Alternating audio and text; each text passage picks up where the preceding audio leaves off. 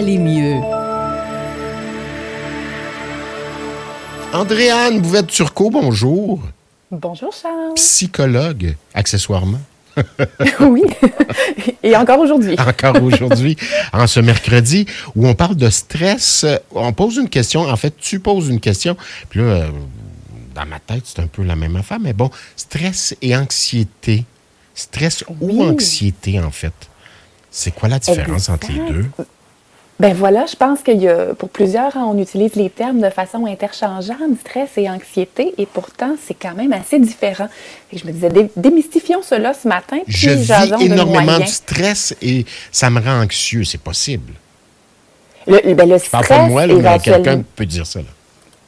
Ben, oui, mais en fait, éventuellement, le stress peut devenir chronique puis de causer un état d'anxiété. Mhm. Mais je te dirais, le, truc là, à la base là, pour, pour les différencier, c'est que le stress, ça vient vraiment d'une relation de cause à effet.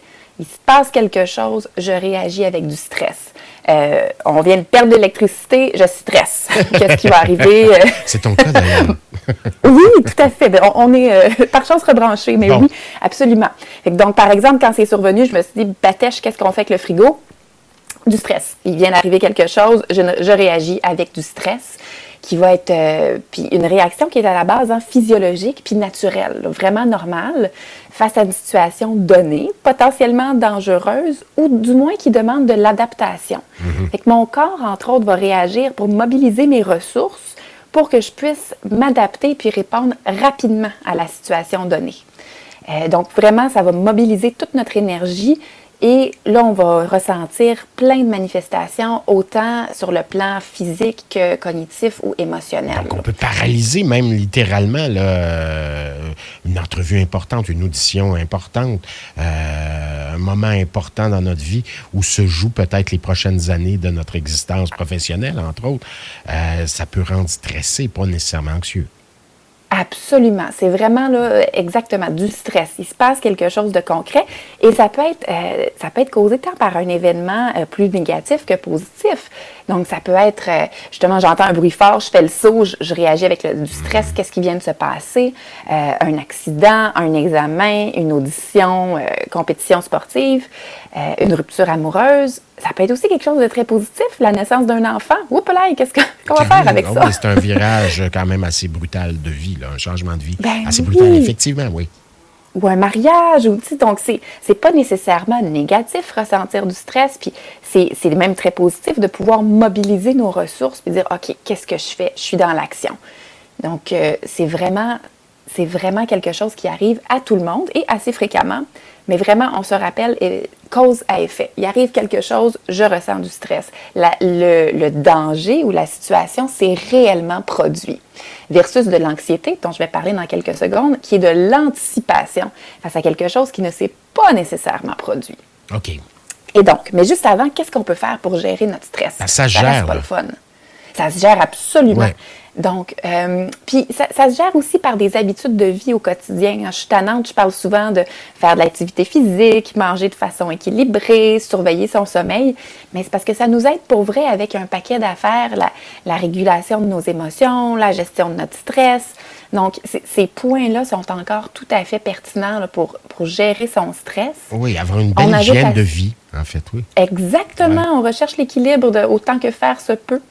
Euh, on en parle on utilise son réseau de soutien quand il y a quelque chose qui nous stresse, quand on est inconfortable, mhm. ne serait-ce que mettre des mots là-dessus, plus être tout seul face à cet événement-là. Déjà, on vient de diminuer la pression. Adrienne, j'en ai parlé souvent en ondes. Bon, euh, journée d'audition. On est comédien, on fait des auditions, on va, on se déplace, puis on se déplaçait, mais là, ça recommence.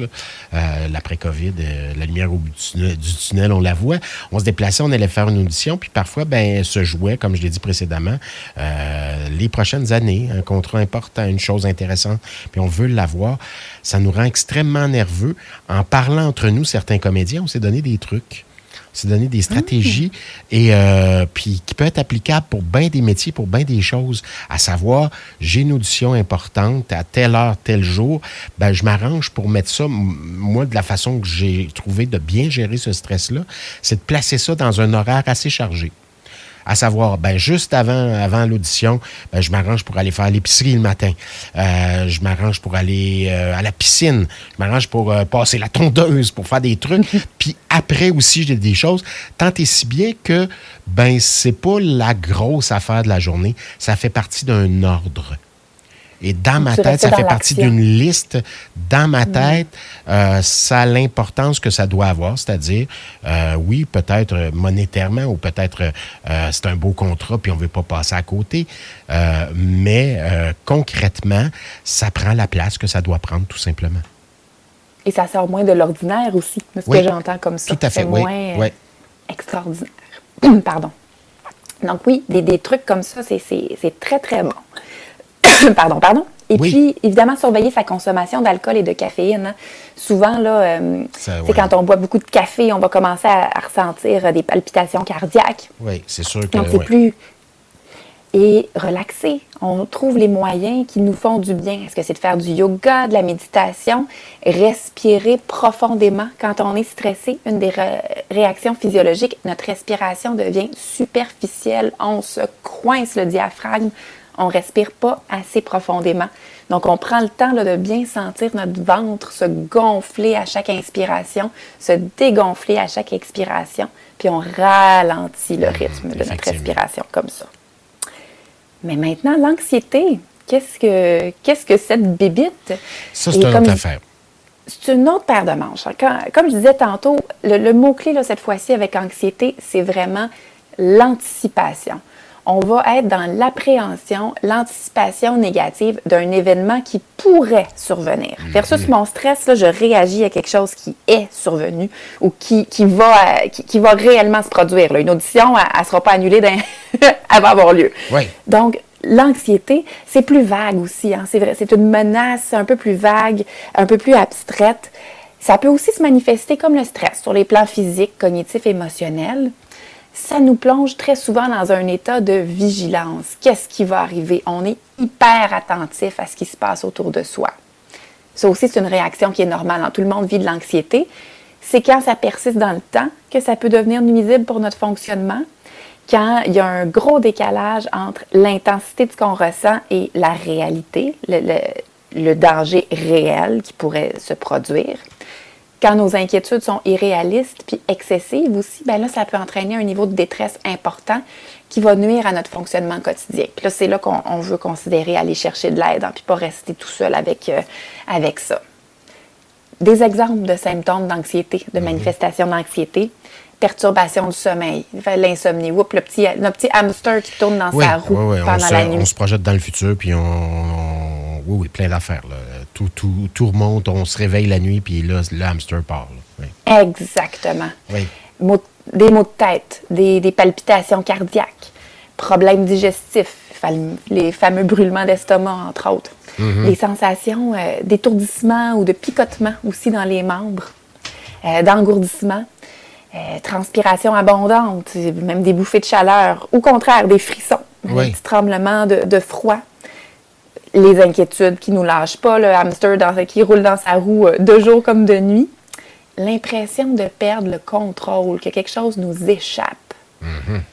On va parler aussi de, ce qu'on appelle la labilité émotionnelle, c'est-à-dire que nos émotions là, sont beaucoup plus euh, changeantes et sensibles. On va être plus irritable, être en colère plus facilement ou plus triste, plus agressif. Tout est plus intense. Puis des fois, on a l'impression que ça sort de nulle part sentiment de culpabilité, difficulté à se concentrer, très très difficile de se concentrer quand on est anxieux. Il y a une grosse partie de notre énergie qui est dévouée à anticiper puis essayer de trouver des solutions. Oui, ça sollicite beaucoup de, dans notre corps, ça, effectivement.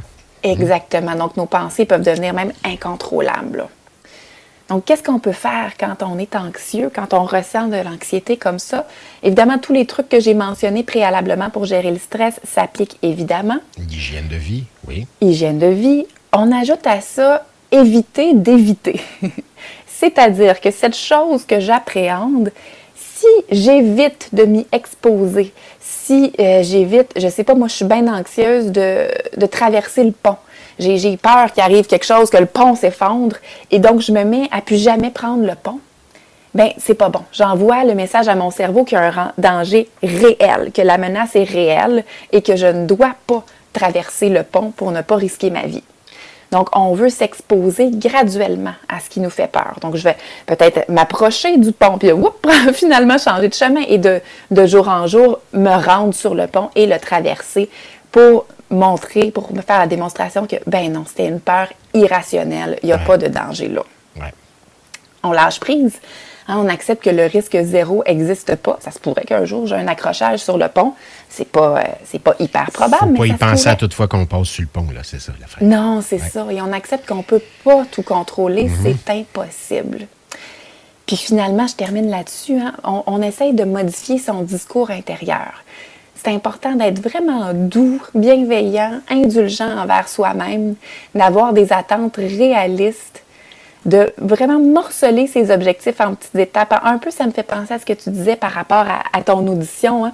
On va se concentrer sur l'étape, sur ce qu'on est en train de faire actuellement et non pas là où on veut être rendu dans excitant. Euh, L'enfant qui est anxieux d'aller à l'école puis qui dit oh, mais euh, qu'est-ce qui va se passer là, dans l'autobus? Non, non, on se concentre là, tu es en train de t'habiller. OK, on se concentre sur l'étape de s'habiller. Après ça, ça va être de déjeuner. OK, on se concentre là-dessus. Une étape à la fois. Tout à fait. Et et finalement, on se questionne, hein, on remet en question nos inquiétudes. Il y a des petites questions qu'on peut se poser. Par exemple, c'est quoi la probabilité que ce que je crains se réalise vraiment? Est-ce que ça a eu lieu dans le passé? Si oui, qu'est-ce que j'ai fait? Comment j'ai réagi? Qu'est-ce que je vais faire si le scénario du pire se produit? Une fois qu'on s'est posé ces questions-là, on les laisse aller, par exemple. On, on relâche ça, puis on se concentre sur notre moment présent. C'est bien important. Le fameux moment présent, carpe diem, saisir l'occasion. Rien de Exactement. Ben, toujours fort instructif. Merci, Andréane. Ça me fait grand plaisir. À la prochaine, à dans deux semaines. Oui, absolument. à la prochaine. Andréane Bouvette-Turcot, notre psychologue en résidence. On peut t'appeler comme tel maintenant.